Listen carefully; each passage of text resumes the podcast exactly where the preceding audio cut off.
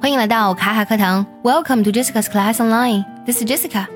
今天呢，分享一篇英语美文。其实呢，它是个小故事，A dish of ice cream. 冰淇淋呢是很多人喜欢的零食，特别是小孩子非常非常喜欢。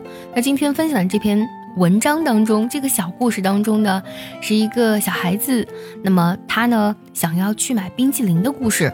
这个故事告诉我们，其实很多时候这个世界呢，远比我们想象中的要温暖。双十一抢不停，早餐会员原价六八八，现价一年只需二九八，便可享受全部八百多节会员课、一百一十九首英文歌的完整教程，两年五八八，还加送卡卡老师的精品三合一课程。赶紧搜索微信公众号“卡卡课堂”，抢购这波福利吧！接下来呢，我们完整听一下这个小故事。A dish of ice cream. In the days when an ice cream sundae cost much less. A 10 year old boy entered a hotel coffee shop and sat at table. A waitress put a glass of water in front of him.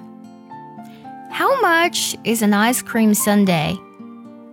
Fifty cents, replied the waitress.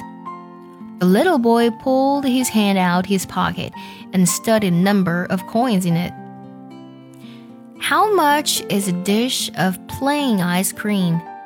he inquired.